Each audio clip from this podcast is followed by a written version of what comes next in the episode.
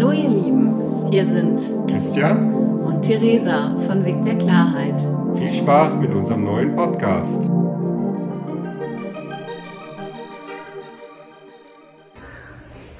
Hello, Hello, this is Christian and Teresa. from Germany, and we're traveling around this very beautiful country of India. And we had a lot of experience already about the Indian family and how's it going, how is it working. Yes, we have just stayed with our friend in Mumbai for one week, so with a with a family which is living in a city, which may, basically might make a big difference. Yeah. And it was very interesting. And also, we were on a Punjabi wedding for three days. yes, And uh, now we are here in uh, Bakala beach and uh, yeah, living in a homestay, having some contact also to a very special family. So yes, we have some impressions about Indian families and yes, we are very impressed. yes, So there are some little little difference to what we know from Europe, from Germany. yeah. So normally, what is really uh, what you can observe is that uh, the family stays together much more than in Germany. Like in Germany, you move out at some point, and here in India, really the family somehow stays together.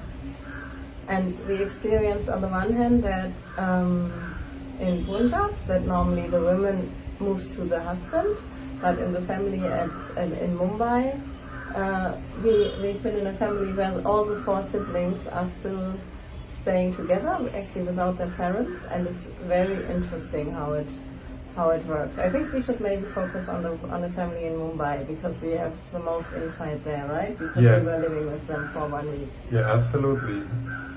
And yeah, for me, what was most impressive really in this family is how smooth everything was. Like four siblings, two kids of one of the brothers, and one husband of one of the sisters, all in one flat, and everything went so smooth. Yeah, they have no plan about some work, some doings, but uh, all things are always done. Yes, So uh, yeah, this is really great. There's no organization and no schedule. yes. And it was really, for example, one one evening. Uh, the elder sister was mostly taking care in the afternoons, uh, and especially for dinner for the kids. And one evening she went out, and I knew that the father of the kids also would go out with us. So I said, hmm, who will take care of the boys now? And then I asked them, okay, who's caring for the boys? And they said, but I'm here, what's the problem? And I was like, ah, yeah, okay. So it was very interesting because uh, they didn't really talk about it. It just, it was just like happening like that. And there were no discussions around that. It was just clear that everybody would take some responsibility. What else? hospitality. Yeah. Hospitality. Yeah, this is a word maybe created for Indian families. Yes. And we never had this before. Something like this, so warm, so nourishing for the heart. Yes. Absolutely. So uh, Yes. this is something you could be, you Indians could be very proud of it because uh, this makes you very special, very unique. I never had this before. Yeah. So that was really, really special.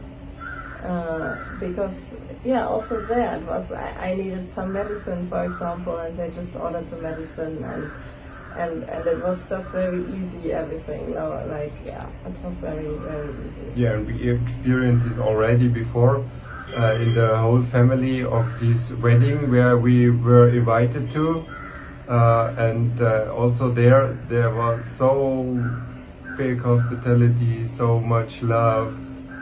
Uh, yeah, what did uh, one woman say to you? I have a new daughter. Daughter, yeah. Yes, never heard of this in, in, in Germany or in Europe. So Yeah. and it, it come these words come really from from, the, the heart, heart, yeah. yeah. i was just beside it and so i could uh, can judge it like this. So this is really amazing what you're doing here in this family. Yes, so that's really different, and I think we tried to understand a little bit deeper last week also with uh, the family in Mumbai, and I think for them they said one thing which maybe is really the biggest difference to an Indian family is that really it is if you because I mean when we are in Germany or in Europe it's more about us and I think in India I observe it's more they more take care of the whole community and they believe that what is good for the whole community is also good for me. And I think in Europe it maybe works the other way around. What is good for me is also good for the whole community. But there are a lot of conflicts uh, coming out of that, and that's really interesting. Mm, how they live it because I can also imagine that it's not always easy because sometimes you might have your own needs and maybe you have to cannot follow them because the community is more important. So I found that very interesting because it I felt that that the community is the most important thing. And at the same time I, I was wondering how it would would work so smoothly that still everybody is happy with that and that they are not like getting frustrated because they have needs that are maybe not fulfilled. So I found that very interesting and maybe I didn't understand it yet really, but I felt that there's a difference. Yes, there's a difference, and uh, hopefully you don't lose all these nice things uh, watching too much Netflix and having some uh, uh, influences from the US and something else because uh, there is not. Some things maybe shine a little bit uh, better or nicer, but what we now have, we have the opposite experience that uh, here in India, in the family, a lot of things are much easier and uh, much better. So please, please, please, uh, don't change too much, and maybe a mixture of both could be the best because, honestly, to say there, we have some points of freedom in our art of living in Europe, in Germany. Uh, maybe we will miss in an Indian family, but maybe there is a, a possibility of an optimum to learn from each other. Yes. That's what I I observe really a lot of here.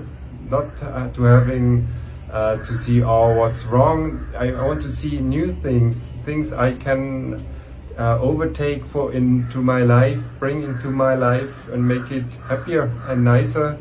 And so, uh, yes, this is very interesting. Yes. So- else?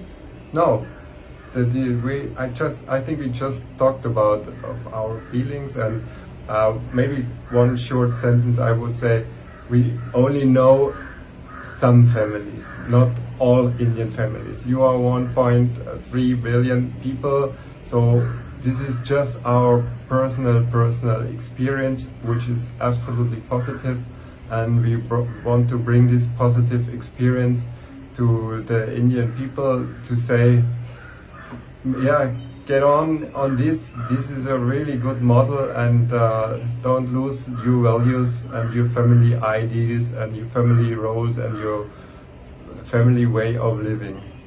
Yeah, was- and really the hospitality for me is, which is which I I uh, experience everywhere. Everywhere I just experience so much hospitality, and that's really, really, really beautiful.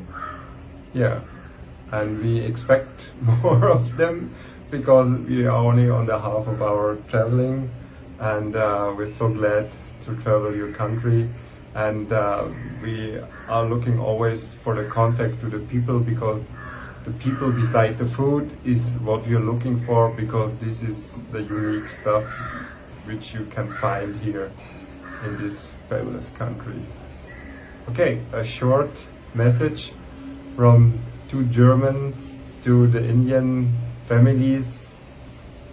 See you. Bye bye. Bye bye. Thank you so much for yeah showing that part of your country to us.